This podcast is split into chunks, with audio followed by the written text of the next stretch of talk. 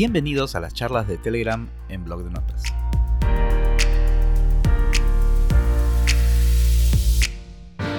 Bienvenidos a una nueva sesión de estas charlas en Telegram, en el canal de Blog de Notas. Muchas gracias a las personas que están en la sala eh, esperando justamente poder interactuar con nuestro invitado de esta semana, que es eh, más conocido en el mundo de la tecnología como Boris SDK. Probablemente lo hayan visto por ahí dando vueltas este, con sus contenidos, sus transmisiones en Twitch, etcétera, etcétera. Lo he invitado esta semana porque, bueno, estaba sacando la cuenta, hice un poco búsqueda por ahí por internet y me di cuenta que a Boris lo conozco desde el 2015, cuando le hice una entrevista para conocer qué cosa era el overclocking. Y desde ese entonces hasta este momento ha pasado un montón de tiempo y han pasado un montón de cosas. Y ahora Boris hace un montón de otras cosas también que creo que va a ser bastante interesante poder hablar sobre ellas con él. Él, eh, como les decía, él es ingeniero, es overclocker, es, eh, juega también, es, gamer, eh, diseña videojuegos, es profesor, es un montón de cosas que creo que nos van a ser bastante útiles para la, la charla de hoy. Así que vamos a darle la bienvenida a Boris para empezar a, conversar con él. ¿Cómo estás, Boris? ¿Cómo te va? Hola a todos, ¿cómo están? Gracias, Bruno, por la invitación. Cierto, 2015, ¿no? Hace mucho tiempo. Wow, ¿cómo, pasa el tiempo, no? no? No tenías el pelo de colores en esas épocas. No, no, que trabajo no dejaba. ahora, no dice nada ya. Sí. Cuéntanos un poquito para quienes no te conozcan, eh, cuéntanos un poquito de ti, Boris. Bueno, yo soy, como dijo Bruno, ingeniero en telecomunicaciones, también soy un masterado en seguridad informática, pero, pero, contrario a todo lo que estudié, me dedico mucho a todo lo que es el desarrollo tecnológico, me gusta mucho el poder sacar proyectos, implementar cierto tipo de nuevas tecnologías. Aparte me dedico al overclocking, que es este como potenciar máquinas, como, hacen los carros de carrera que les pone turbo, nitro, ya, lo mismo, pero para computadoras. Y también ahora me dedico a dar clases de desarrollo de videojuegos. Eh, enseño en, el Instituto, en el Instituto. Eh, dicto todo lo que es programación, desarrollo, prototipado y un poquito de animación 3D también a los chicos. Pues para que puedan sacar sus propios videojuegos. Y también me encuentro ahorita desarrollando un videojuego que espero que en un añito ya tener por lo menos algo para que se pueda mostrar a la luz. O sea que tenemos un montón de temas para, para preguntarte durante, esperemos, esta hora de, de conversación. Más bien, invito a, quienes están en la, en la sala en este momento, en la sala de chat, que en el momento que consideren necesario pueden eh, levantar la mano para hacerle alguna pregunta en particular a, Boris. Yo les voy a ceder la palabra, bueno, hacen su pregunta y, Boris le va a contestar. Yo quería eh, trasladarte una, una pregunta que justamente me había hecho un, conocido, un amigo mío, eh, y que de repente tú puedes darnos más luces al respecto. Eh, debido a que también tienes este, mucha cercanía al, digamos, al, todo el tema del negocio del hardware y, y, todo el, el, ambiente tecnológico, de los problemas que han habido en los últimos tiempos, sobre todo por la cuestión de la pandemia, con la falta de suministros para, para fabricar determinados eh, eh, aparatos o componentes que son necesarios para diferentes este, diferentes dispositivos. Este, se supone, muchos suponían que este, ya para estas épocas la cosa se iba a normalizar, pero aparentemente no es así. No sé qué sabes tú al respecto. Bueno, eh, sí, aparentemente tenía que haberse normalizado, pero todavía seguimos con escasez. Empresas como Foxconn están ahorita sin, su, sin sus ministros y, bueno, Foxconn, a pesar que la empresa no se conoce mucho, porque antes fabricaban placas, ya no lo hacen, ellos fabrican ahora muchos componentes que ocupan desde una consola de videojuegos hasta un PC, como son las interfaces para conectar los procesadores, algunos chips controladores, los sockets de las placas y todo, y está un poquito de escasez. Por eso también es que no tenemos nada ahorita de suministros ni siquiera de PlayStation, porque Foxconn no tiene stock para poder fabricar las piezas que necesitas. Y bueno, el tema del hardware está un poquito complicado, más que todo lo que son tarjetas de video. Como sabemos, a causa de la minería y el poco stock que ha tenido Nvidia con las diferentes marcas, eh, ha hecho que la, se, hecho, se incremente el precio hasta 3, 4 veces más caro de lo que, que debería ser. De hecho, yo me asombro. Recién, justo la semana pasada estaba en una computadora con una amiga y lo que una tarjeta de video debería costar unos 30, 60, unos 250 dólares, 300 dólares máximo, está costando mil dólares. Te vuelve un poquito, sí. Y comprar acá, ojo, comprar acá. sí, entonces yo le dije, mejor te compro una portátil. Realmente ahorita es más rentable comprarte una portátil, sea gamer o una portátil buena para hacer render, trabajo, tocar todo, armarte una PC.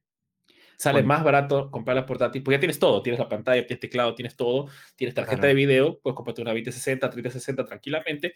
En, recién con, vi una Lenovo, comparamos, conseguimos una Lenovo en 4800 soles, que tenía una 2060, tenía un, un i5, tenía un SD de 500, de 500 gigas la pantalla es 240 Hz, teclado retroiluminado y todo lo demás. Hicimos los cálculos normal la hija PC. No, si armamos un escritorio sale 7000 soles mínimo.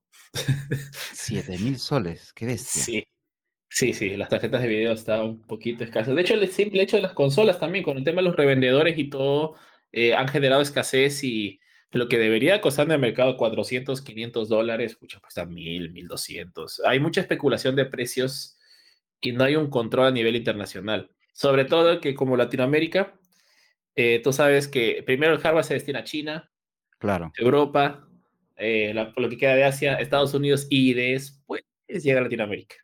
Entonces lo poco que llega ya llega súper caro para que se pueda para que se pueda consumir a un precio decente realmente. O sea, y, ni siquiera de repente la opción de, de comprarlo en otro lado y, traerlo.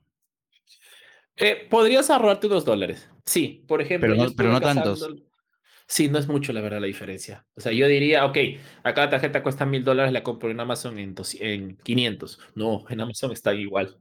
De hecho, las marcas están viendo cómo apoyar para bajar los precios un poco, pero no se puede mucho porque también compran los componentes de manera cara por la escasez. Entonces, se vuelve difícil. De hecho, por ejemplo, yo me quiero comprar una Xbox. Eh, estaba viendo, el mismo Amazon están en mil dólares. Una consola que debería estar costando 500 porque Microsoft dijo, tiene que costar 500 y punto. Eh, y bueno, pues estamos complicados con el tema ahorita de supply para toda tecnología. ¿Y, hay, hay visos de, de, que se normalice el tema, no sé si en el, en el mediano o a largo plazo, o depende de eh, qué? Ahorita no sé qué pasó. Supuestamente había el rumor de que en Taiwán se había corrido también epidemia de coronavirus, lo cual es raro. Pero parece que hay una pequeña riña ahorita, una pequeña disputa entre Taiwán y China por el tema de componentes y todo lo demás. Esperemos que pronto se solucione. Eh, yo espero, bueno, este año ya está un poco difícil, pero capaz que para finales de año e inicios del próximo comienza a normalizarse más rápido todo. Ya tenemos vacuna, ya, ya la gente está comenzando a vacunarse, ya está normalizando algunos trabajos, todo. Entonces yo creo que ya para a finales eh, de este año comenzarán eh, ya a normalizar algunas industrias y bueno, el próximo año ojalá empecemos con todo, porque no tampoco podemos trazar tanto, todo el mundo está en problemas, tecnología es necesaria en todo lado, no solamente por un tema de entretenimiento, sino también por un tema de implementación, trabajo, todo lo demás. Claro, claro, y sobre todo que todavía hay un montón de gente que sigue haciendo trabajo remoto, que aún, digamos, muchos todavía están con máquinas como que trabajando a media caña, y, su objetivo es tratar de, renovar por fin este, con una mejor laptop y por lo que cuentas va a ser un poco, un poco complicado una laptop o una desktop, ¿no? Ahora, eh, teniendo en cuenta eso, y, disculpa que la pregunta sea recurrente cada vez que nos encontramos personal o digitalmente, pero es que es lo que siempre preguntan, es, oye, recomiéndame este, que, una, una buena laptop, pero el tema es que no te dicen para qué, este, pero que quieren que tenga todo y que cueste barato. Ya por lo que nos estás contando, digamos, que cueste barato va a ser un poco relativo. Digamos, dejemos el, tema del, presupuesto para el final, pero no sé si podrías hacer una, una, digamos, una, diferenciación entre recomendaciones de configuración de computadoras dependiendo el uso para que quede claro.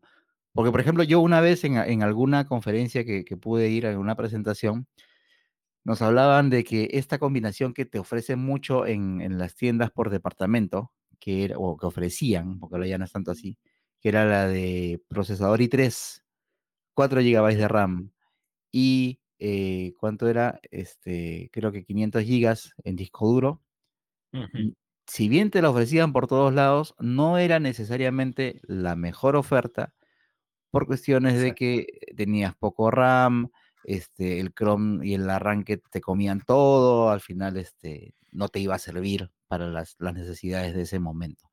Entonces, digamos, saliendo de lo que te pueden ofrecer las tiendas en sus configuraciones por defecto, ¿cómo podría, cuáles son las, las que tú recomendarías para cada tipo de trabajo para que la gente se haga una idea de por lo menos qué computadora o qué, qué configuración debería ser la que tiene que buscar según la necesidad que tenga? Sí, yo creo que, bueno, ese mito de los 4 gigas en RAM, mejor ni, ni, ni mirarlos, o sea, mirarlos de rojito nomás. La verdad, la sugerencia es mínimo 8 y recomendable 16 para cualquier trabajo que hagan. Eh, Pero, sí, pero mínimo, mínimo, mínimo de verdad, pues, ¿no? O Mínimo sea, 8, no, sí, sí, sí, mínimo 8. claro. Nada, nada, nada que 4 y después le pongo 8. No, no, 8 mínimo. Porque los programas de ahora son muy dragones de memorias y todo. Y además que el teletrabajo no es solamente abrir Zoom. Tú sabes que tienes que abrir más aplicaciones para trabajar. Entonces necesitas abrir el Word, tal vez, no sé, WordPress, alguna otra herramienta, alguna otra, otra herramienta que necesitas trabajar. Entonces sí necesitas tener suficiente memoria para que funcionen algunas cosas. Eh, ¿De cuánto de procesadores? Bueno, si estamos en, en, la onceava generación, entonces quiere decir que por lo menos novena, décima y onceava siempre son dos generaciones atrás, funciona perfecto todavía. Y así caso no alcanza el presupuesto para una onceava generación. Puede ser una décima, décima estamos bien con una décima. Sí, puede ser un i3. Un Es, i3 eso, puede ser para trabajo en, de ofimática. Uh es -huh. en el ¿Me caso de? Intel, ¿no? Sí, sí, en el caso de Intel. Ya vamos a ver con Ryzen también. Eh, eh, en el caso de Intel. Eh, un i3, ofimática, trabajo en Word, publicar noticias, navegar, tal vez para recibir clases, eh, dar clases, puede ser también. Depende, ojo, hablo de clases normales, nada de programas avanzados. ¿Ya? eh, dictado, dictado, mostrar un PowerPoint, eso. Exacto, exacto. Hasta un Paint, no sé, un Photoshop puede ser inclusive. De hecho, un Photoshop también funciona perfecto. Eh, si quieren lo mismo en MD, porque MD es un poquito más económico, un Ryzen 3. La nomenclatura es lo mismo. Si Intel tiene i3, acá tiene un Ryzen 3. Si acá tiene un i5, acá tiene un Ryzen 5. Que casualmente las generaciones de Ryzen, como salen después de las de Intel, siempre son un poquito más fuertes. Entonces, es normal. O sea, que siempre los el producto del siguiente va a ser un poquito mejor que el anterior. Entonces, esperan siempre que Intel lance para ellos lanzar el de ellos.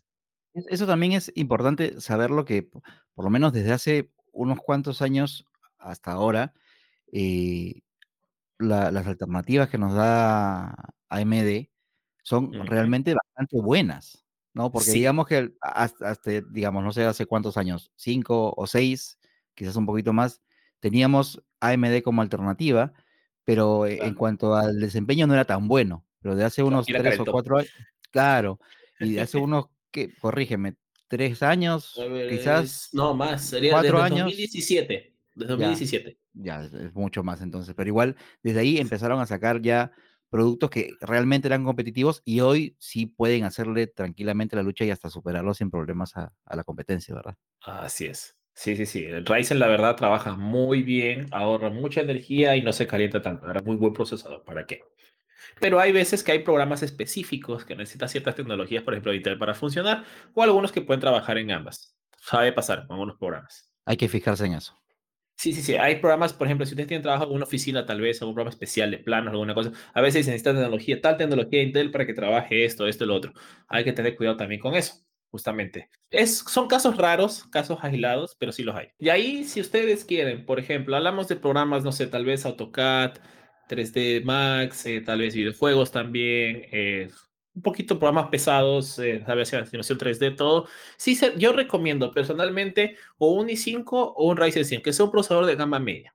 Sí van a poder correr con el i3, pero no va a ser la misma eficiencia que correrlo por lo menos con un, con un i5 o con un Ryzen 5. Ya, ahí sí recomiendo RAM mínimo 16, porque los programas de 3D sí consumen mucha RAM. Y contrario a lo que muchos dicen que los SSD son muy caros y todo, el disco duro eh, es más lento. El disco duro es el cuello de botella en toda computadora cuando se lo pone porque el procesador es súper rápido, la memoria lee bien, todo trabaja perfecto, pero lee muy lento la información. Yo de hecho ya no recomiendo usar discos duros, estamos en 2021, ya deberíamos todos usar SSDs, ya no son tan caros como antes, preferible no comprar un disco duro un tera y comprarse un SSD 500, pero que tu computadora levante en 5 o 6 segundos y que los programas abran en segundos y no en minutos y que en vez de renderizar tres horas, renderices 20 minutos, eso es ganar eficiencia de trabajo. Es una inversión para que tu trabajo sea mucho más rápido. En algún momento a mí también me comentaron esto, que era preferir configuraciones híbridas, un SSD de no tanta capacidad para tener el sistema operativo y los programas ahí, y un disco duro para el almacenamiento puro y duro. ¿Eso vale o...? También, pero recuerden, cuando vayas a leer esa información va a ser lento. Ah, Entonces, claro, claro, claro. claro, eso sí. O sea, podría ser una opción, claro, como es más económico y si tienes que guardar mucha información, puedes poner un disco duro, te pones una nube externa también. O le pones doble SSD. O sea, puedes ponerle, por ejemplo, el sistema uno de 240 y ya le pones uno de 500 aparte para los programas, archivos y todo lo demás. Yo tengo así, yo tengo un SSD solamente para mis archivos de animación 3D, para que renderice rápido, porque si no, no, no quiero estar 3, 4 horas en clase renderizando. Y el tema de la tarjeta de video, la tarjeta de video es importante, como dije, lo que hay que ver siempre es el modelo más que la marca y tratar de que no sea más que dos generaciones más antiguas. Ahora viene el mercado que habían salido por una, una GT 730, que habían lanzado al mercado, ojo, como yo dije, mucha gente dice, Boris, pero para juegos por ahora es que no hay la otra. No, es que esas no son para juegos. Esas las lanzaron porque hay procesadores Ryzen que no tienen video integrada. Entonces, para eso sirven estas tarjetas que tienen, son básicas para dar video, justamente para esos procesadores que no tienen tarjeta de video integrada. Entonces, por lo menos que puedan dar imagen. Entonces, si quieren jugar cualquier modelo de tarjeta que sea por lo menos una gama media para arriba, igual sea para hacer trabajos de 3D, para trabajo renderizado, tal vez AutoCAD, algunas cosas. Es la parte más cara ahorita la computadora, la tarjeta de video, pero sí, por ahí, si rebuscan por ahí, capaz se puede conseguir una generación anterior en buen precio, que no está nada mal tampoco una generación anterior. Esa sería la estrategia entonces. Vamos a escuchar a Fara, que tiene ahí una pregunta. Fara. Buenas noches, Bruno. Buenas noches, Boris. Gracias por darme la oportunidad de hablar. A ver, primero que nada, eh, mi pregunta viene desde la ignorancia total. Soy pésima relacionándome con la tecnología, pero ya que estaban tocando el tema de, de las necesidades de cada persona para el uso cuando se pide recomendaciones, aquí va mi pregunta. Eh, a mí las laptops me duran dos años o tres años y ya eh, debido a que paro viajando, uso laptops. Entonces, mi pregunta era, ¿qué, laptop, qué, qué no sé, no, la apto marca, no lo sé, no sé si se puede decir acá, pero qué características deben de tener para poder llevar la altura, porque siempre se me terminan dañando. Altura hablo sobre los 4.000 más o menos, a veces 4.500. No están todo el tiempo ahí, pero al menos unas semanas, ¿no? Y luego bajan a, nivel del mar. Entonces, esa era mi consulta y muchas gracias. Espero que me puedan ayudar. Sí, un poquito de contexto. Boris, lo que pasa es que Farah, que es miembro del canal, este, miembro activo del canal, ella este, hace andinismo. Entonces, oh. este, y, con su pareja va, este, hacen fotos, hacen contenido eh, multimedia y qué sé yo, y a eso se refiere. O sea, ella tiene que subir con la máquina para, para, para hacer su trabajo. No sé si, si Farah quiere agregar algo más. Sí, perdón, se me olvidé comentar mi precisión. Mi lap, de la laptop que eh, es para mi uso es básicamente eh, dar clases, uso algunos programas estadísticos, algunas bases de datos. Y bueno, mi pareja es el que usa temas de, edición de videos y fotos, pero él, lo maneja muy bien. Yo lo decía más por mi caso. ah, perfecto, perfecto. Gracias. ya, está, el contexto completo. Ya, sí, la pregunta es muy buena. De hecho, la respuesta e, es, sencilla. Yo tuve esos casos también con problemas. Por ejemplo, un tipo que trabaja en tecnología, en Bolivia tenemos ese problema. Toda computadora que se armaba se dañaba. O si viajaba algunos de estos, cuando trabajé en Gigabyte, que viajaban a Bolivia y después regresaban con las portátiles dañadas, no sabían por qué no funcionaban. Altura. ¿Qué pasa? Los discos duros a cierta altura dejan de funcionar bien. La presión los, es más que todo por la presión, los destruye. Lo mismo pasa cuando los metes debajo del agua por ejemplo, estás, no sé, casos especiales, en casos militares que los meten en submarinos y se van debajo del agua, la presión o buzos, la presión del agua también los daña los discos duros. E, eso, eso es porque tienen componentes mecánicos. Exacto, porque tienen componentes mecánicos. Justamente eso, porque los discos se estabilizan, las agujas se mueven, entonces dejan de funcionar bien. Y bueno, pues sí se daña súper rápido. En esas recomendaciones, ahí sí es bueno poner un SSD, porque el SSD son solamente chips. Puede ser la misma máquina que tú estás trabajando, ya solamente que sacar el disco que tiene ahí, transferir toda la información, sistema operativo, a ese nuevo SSD y con eso no vas a tener más problemas. De hecho, el problema del portátil es ese, que mucha gente a veces ni siquiera las apagas, las suspendes, la tienes guardada ahí, pero igual así está apagado o prendido, tú mueves la portátil, el disco de alguna manera se mueve un poco. O sea, que la vibración daña cualquier cosa. Poco a poco la vibración va afectando el movimiento y todo. Entonces, sé que ahora recién están comenzando a implementar ya más portátiles con SSDs. Antes era poco por el tema de costos también, porque antes era mucho más caro. Pero también se puede, puedes comprar una portátil normal, una i3, como tú necesitas para lo básico, una i3 con sus 8 GB en RAM, todo, y simplemente sacas ese disco, compras una SD aparte y lo cambias.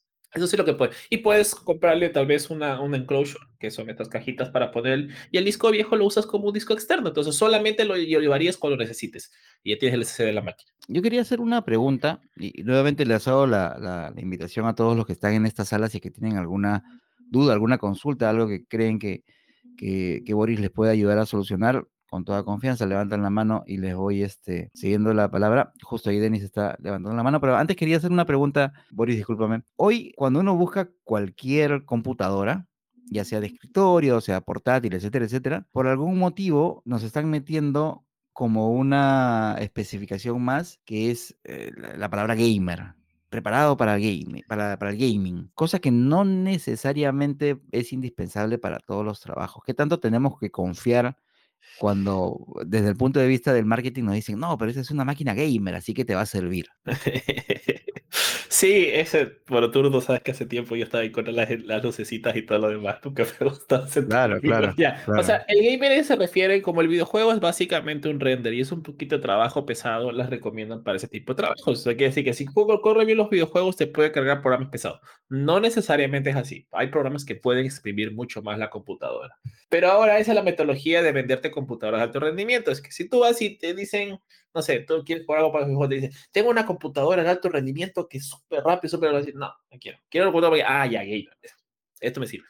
¿Ya? O sea, tratan de asociar una palabra para que sea alto rendimiento. Aparte que le ponen lucecitas y chucherías. Y mí, la verdad, yo detesto yo tengo mi computadora todo de color rojo porque combina con el cuarto. Pero ahí yo, que teclado de gamer, que mouse gamer, es lo, es lo mismo, solamente que, con, que se vea bonito. Sí, yo sí digo, si compras una computadora, compra algo que te guste y que se, se a tus gustos. Pero, por ejemplo, para mí una buena portátil es que sea delgadita y que sea súper minimalista. Lo más elegante, nada, eso es luz y lo demás es lo de menos. Ya, por último, que tenga teclado blanquito para verlo en la oscuridad. Pero de ahí el, el, término gamer, lo que pasa es que lo han asociado a alto rendimiento. Ahora, que ahora le ponen gamer a todo, no quiere decir que realmente sea gamer. Miren siempre las especificaciones.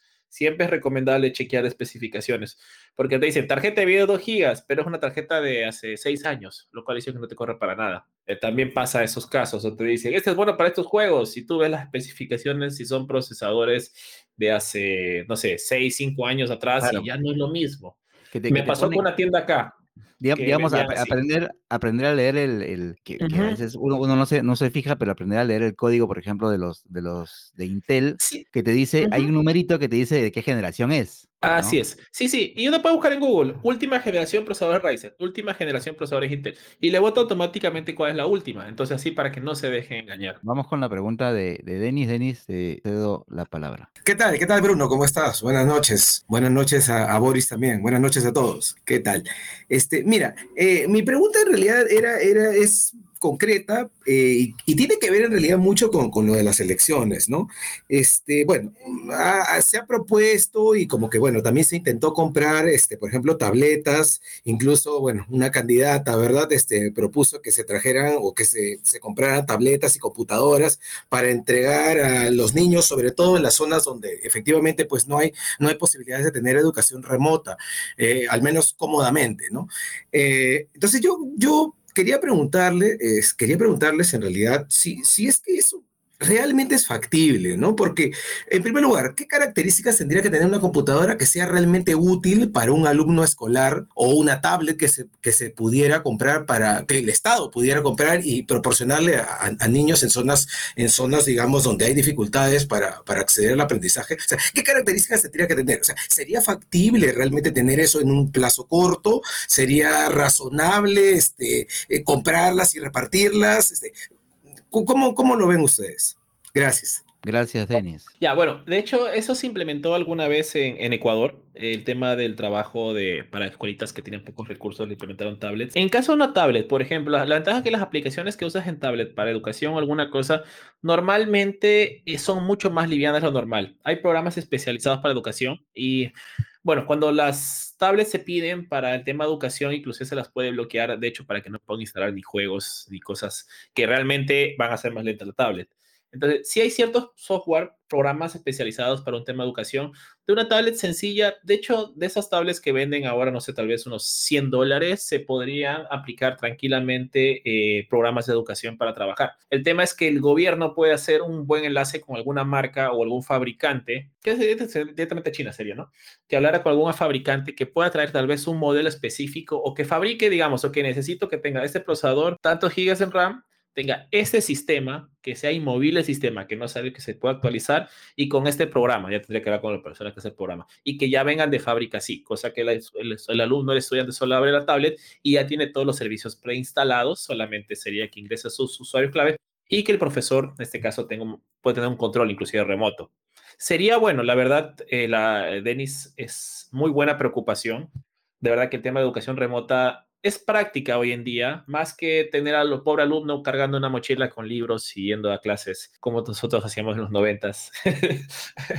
es, la educación remota como profesor, lo digo, es cómodo. Tengo muchos alumnos, por ejemplo, que son de provincias y ya no tienen que viajar a Lima para clases. Y hay alumnos que vivían a veces en, las afueras de Lima y tenían que viajar 3, 4 horas para una hora de clase y luego rezar 3, 4 horas otra vez, perdían 6 horas de clase. La educación remota sea, es muy cómodo. De hecho, sí he tenido casos de alumnos, por ejemplo, no míos, pero de profesores que tienen ilustración y trabajan con algunas aplicaciones que ya están funcionando en tablets. De hecho, el Photoshop y hay una que se llama Paint Tool, que es para dibujo ya profesional con lápiz y todo, ya funciona en tablets. El tema es que, claro, no todas las tablets soportan un lápiz gráfico. Ahí sí van a pedir una mejor tablet. Pero básicamente todas las tablets ahora puedes correr algunos programas eh, y como son hechos para tablets, no los hacen tan complejos. Entonces sí los puedes correr de verdad que sería un éxito que pudieran de verdad el gobierno poder implementar a, esos sectores donde no llega la educación todavía, educación remota, el poderles poner internet en tablets y que puedan trabajar así.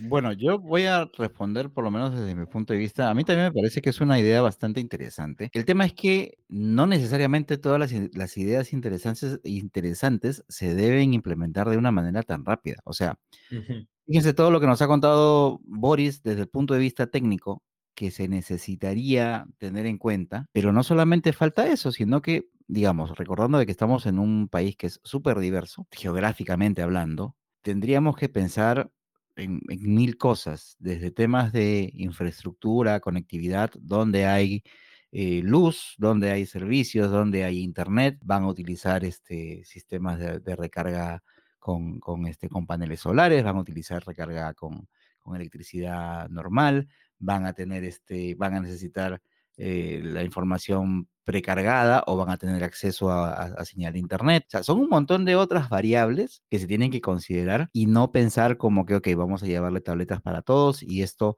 ponemos un satélite, contratamos un satélite y con eso solucionamos porque no necesariamente es así. En realidad hay que planear esto de una manera adecuada, consciente, por lo menos ese es mi punto de vista, adecuada, consciente, para que toda la inversión no sea en vano, porque uno de los problemas que nosotros tenemos como país es que muchas veces se vienen con ideas revolucionarias, se ponen en práctica porque se enamoran a los, a los tomadores de decisiones, pero al final, al momento de la ejecución, se ejecutan mal.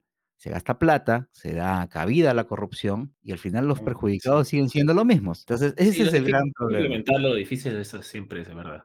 Claro, claro, ese es el problema, por lo menos desde mi punto de vista. Recuerden que si tienen alguna pregunta para Boris, pueden levantar la mano en cualquier momento con mucha confianza sobre cualquier tema. Ahorita nos hemos ido a temas eh, nos hemos ido a temas un poquito más complejos, pero no se preocupen que si tienen temas que sean más simples, no, no, no hay ningún problema, que aquí se va a tratar de, solucionar todas las, las dudas que tengan. Yo tengo otra consulta para ti, Boris, que está referida al, tema del que también en los últimos años se ha empezado a poner de moda, por decirlo de alguna manera, también de la mano de los gamers, que es la cuestión de los monitores, de las pantallas. Que eh, si bien yo entiendo que, y quisiera en realidad que lo expliques tú un poquito para quienes no estén muy familiarizados, que hay una necesidad por parte de los jugadores, de los videojugadores, de los gamers, como quieran decirle, de que las pantallas tengan un tiempo de respuesta mínimo para que digamos, haya fluidez este, al momento del juego. También hay otros aspectos que tienen que ver con cuestiones de color, por ejemplo, de contraste, que no necesariamente están ligados al mundo de los videojuegos, sino ya más bien hacia el, lado de lo profesional y que hoy también se están convirtiendo en, digamos, en diferenciales justamente para que, este, si yo necesito una, una pantalla también me pueda fijar en eso según el trabajo que yo vaya a hacer, ¿verdad? Sí, bueno, el tema de monitores, el tema de los colores es importante y el tema del brillo también, dependiendo de dónde se vaya a usar el monitor. Eso es muy claro. A veces no compramos un monitor en una zona oscura, el monitor se ve de lujo, lo pones en tu sala donde hay mucha iluminación y lo ves borroso.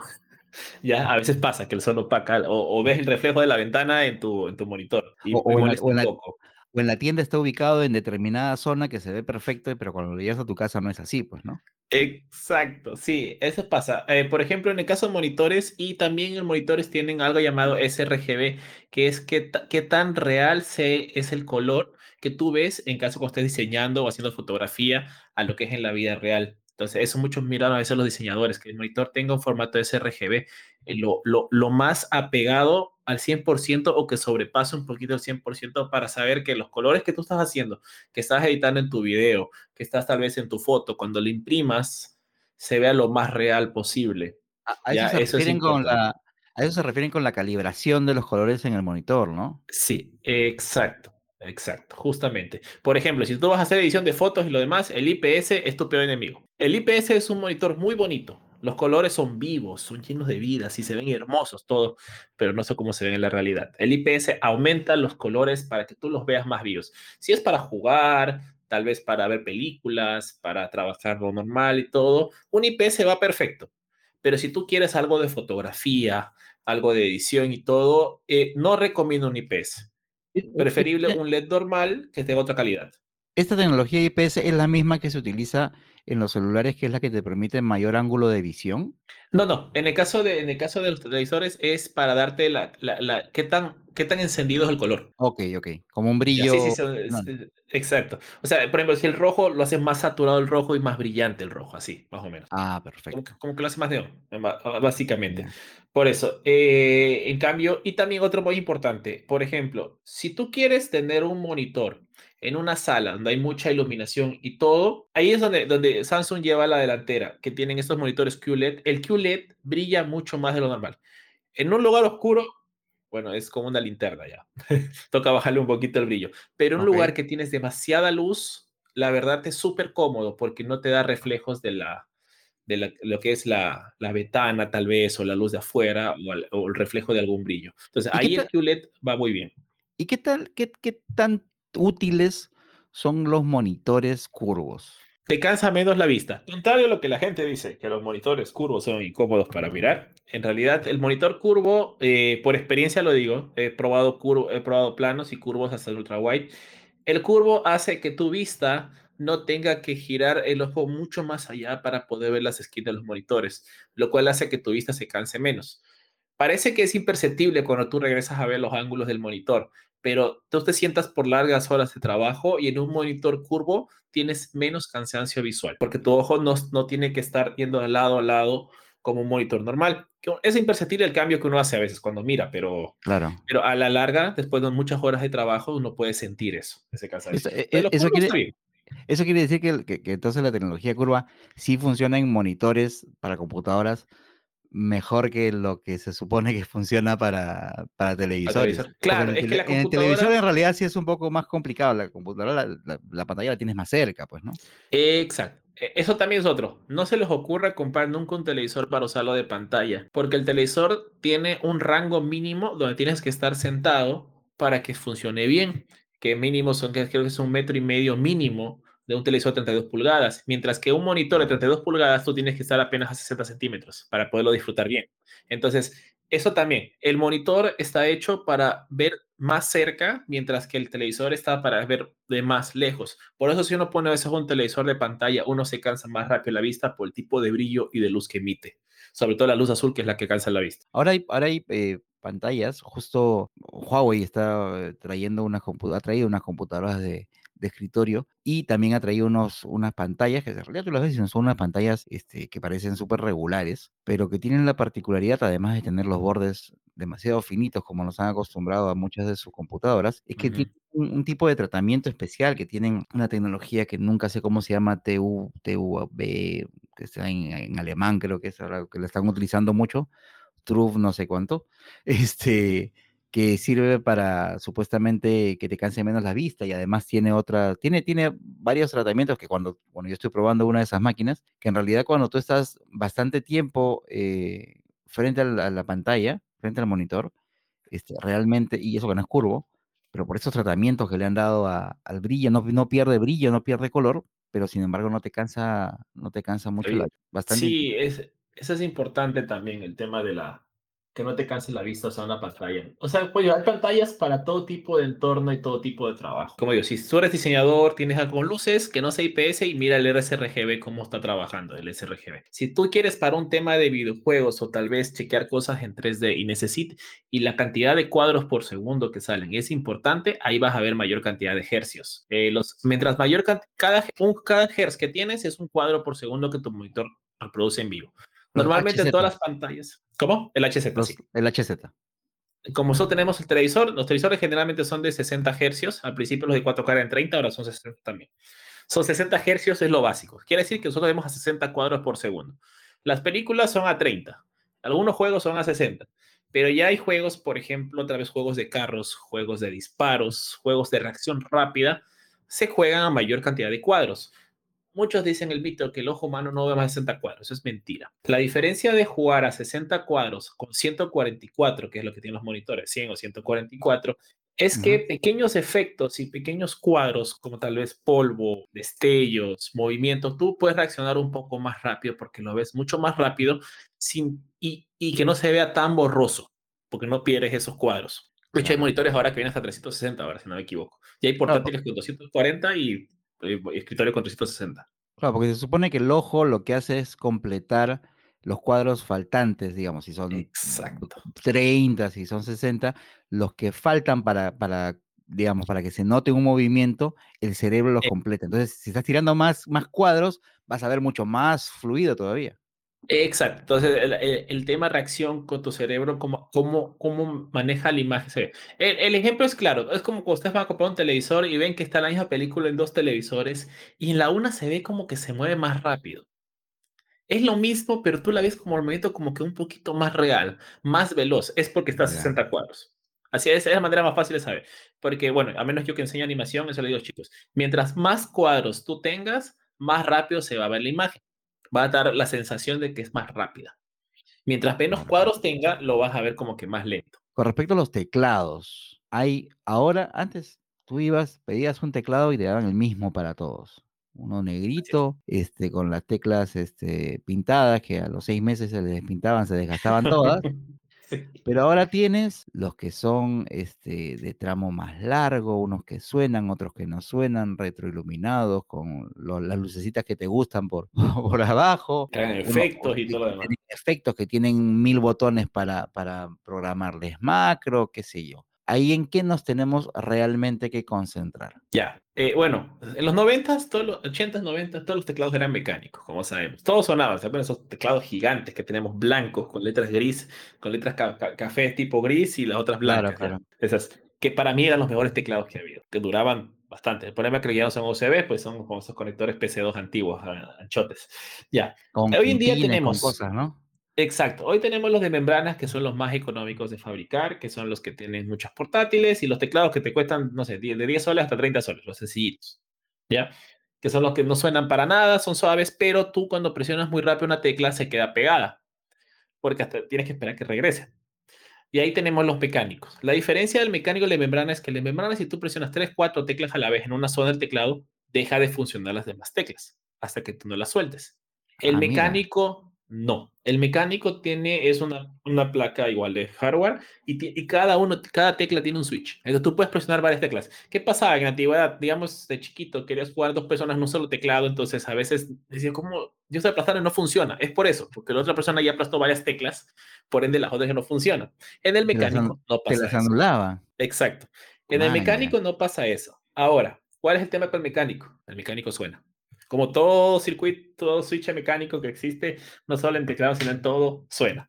Pero en los teclados mecánicos hay de varios tipos. Tienes los mecánicos, los que dicen que se llaman los, los café, los brown, que son los que son casi silenciosos, tienes los, los, red, que son los normales, los, los típicos, tienes el black, que tiene pulsación fuerte, y tienes el clicker, que es el procesador azul. Algunas marcas le ponen otros colores. Ya, pero tú puedes decir, en esta marca, ¿cuál se parece a este? Y ahí te sale automáticamente. El que, el que tiene pulsación rápida es aquel que tú ni siquiera alcanzas a que termine la tecla y ya agarra automáticamente la, función. Eso, esos teclados sirven para alto rendimiento, para escribir rápido, tal vez para jugar rápido.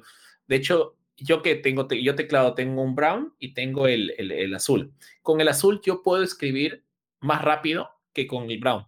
¿Por qué? Porque el tiempo de reacción del teclado es mucho más rápido.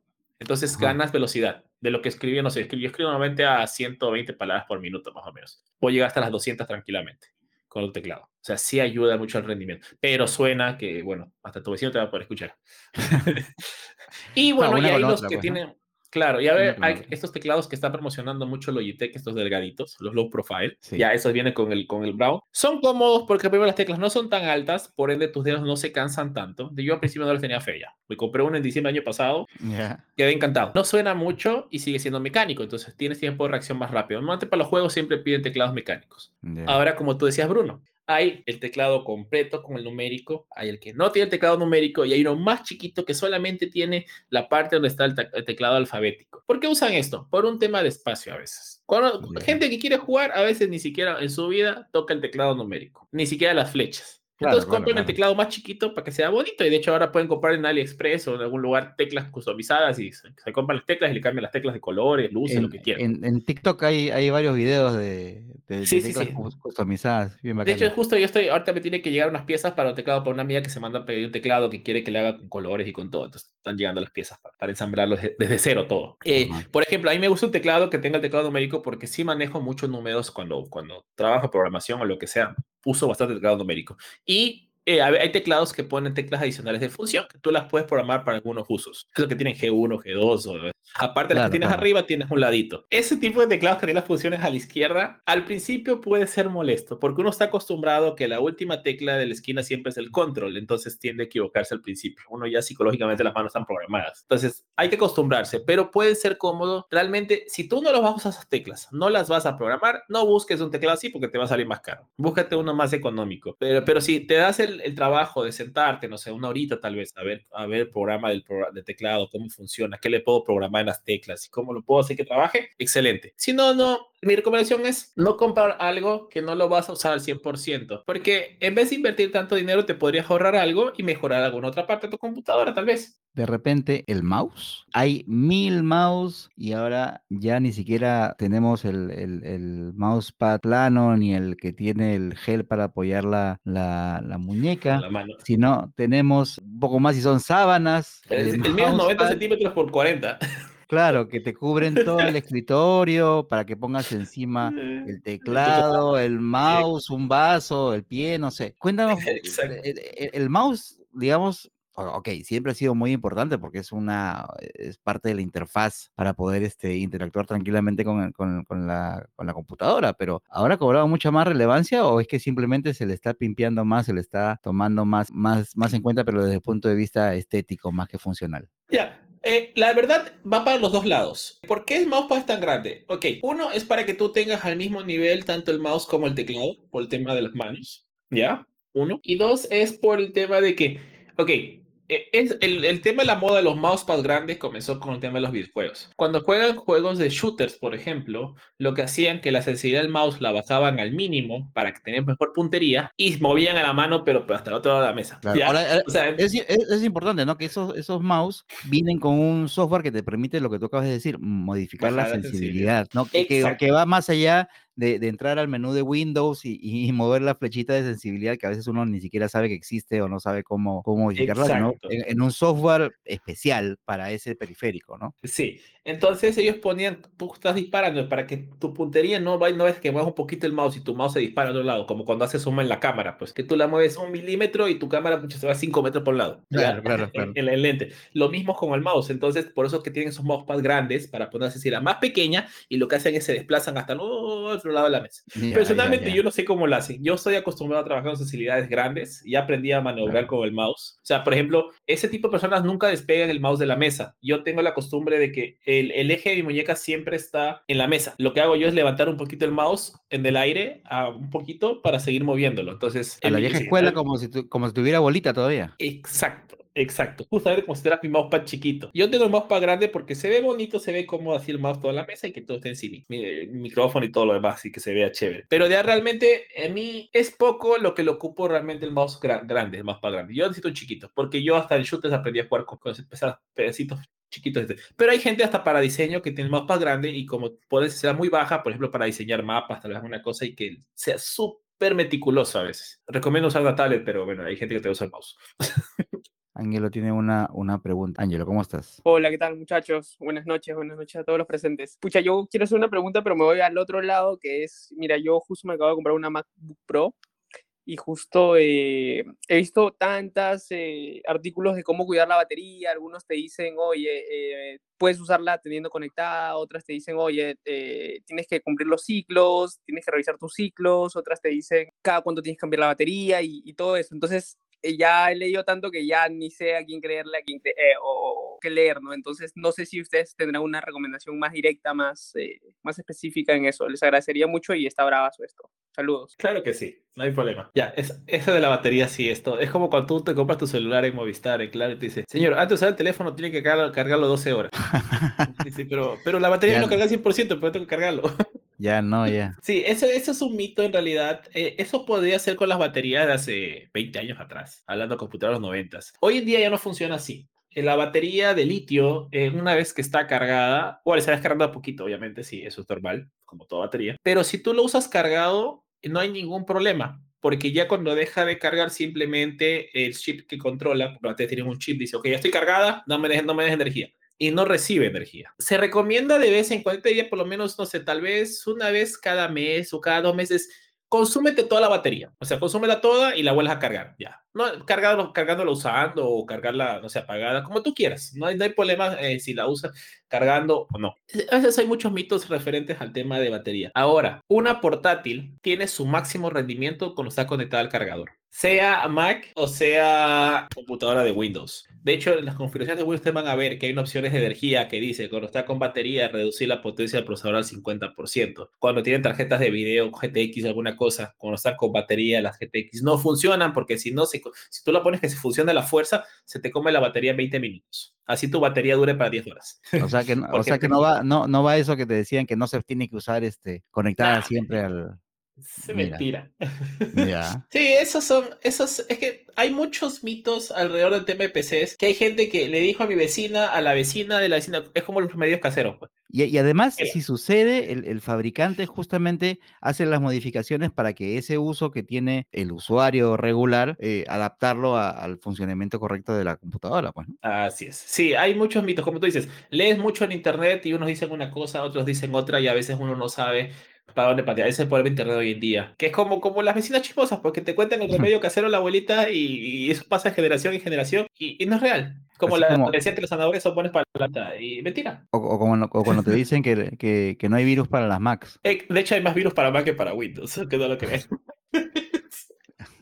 Bueno, creo que ahí van a. es, por un tema de... usuarios. Lo que pasa es que el virus se diseña para los, los, power users. Y tú sabes que la gente que tiene más dinero y todo usa Apple, generalmente, hasta por, porque la marca no solamente. O sea, en Estados Unidos se vende como un estatus como un perfume que, que le dé estatus, básicamente. Más que como con lo funcional. Entonces, por eso que los ataques, por eso que hay tantas iClouds hackeadas y todas esas cosas. Además, el, tipo de ataque, pues, ¿no? Es distinto. Exacto. Sí, el ataque es distinto para, para, los usuarios de Windows y para los usuarios de Mac, pues, ¿no? Exacto. Tampoco, ay, no, es que tengo que estar siempre protegido. No, tampoco recuerden que nuestro hacker va a hackear solamente porque quiere a todo mundo, ¿ya? Es, a veces son incautos, a veces son especializados, como el scam del correo para sacar las claves del banco. Bueno, Boris, oye, ahora sí que ya estamos sobre la hora. Muchísimas gracias por tu tiempo, muchísimas gracias por, por compartir la información y no sé si quieres dejarle un mensaje, alguna recomendación a la, a la gente que está escuchando esto. Sí, recomendaciones. Eh, si escuchan mito de PC de alguna cosa, verifiquen algunas fuentes. Y si la persona se los dijo, que por lo menos le diga la fuente donde lo leyó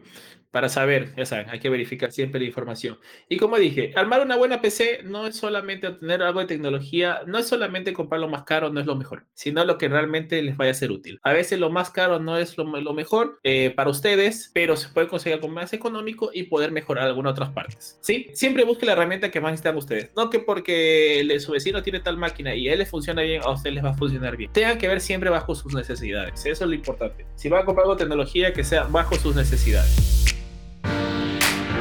Este ha sido un episodio más de las charlas del Telegram en Blog de Notas.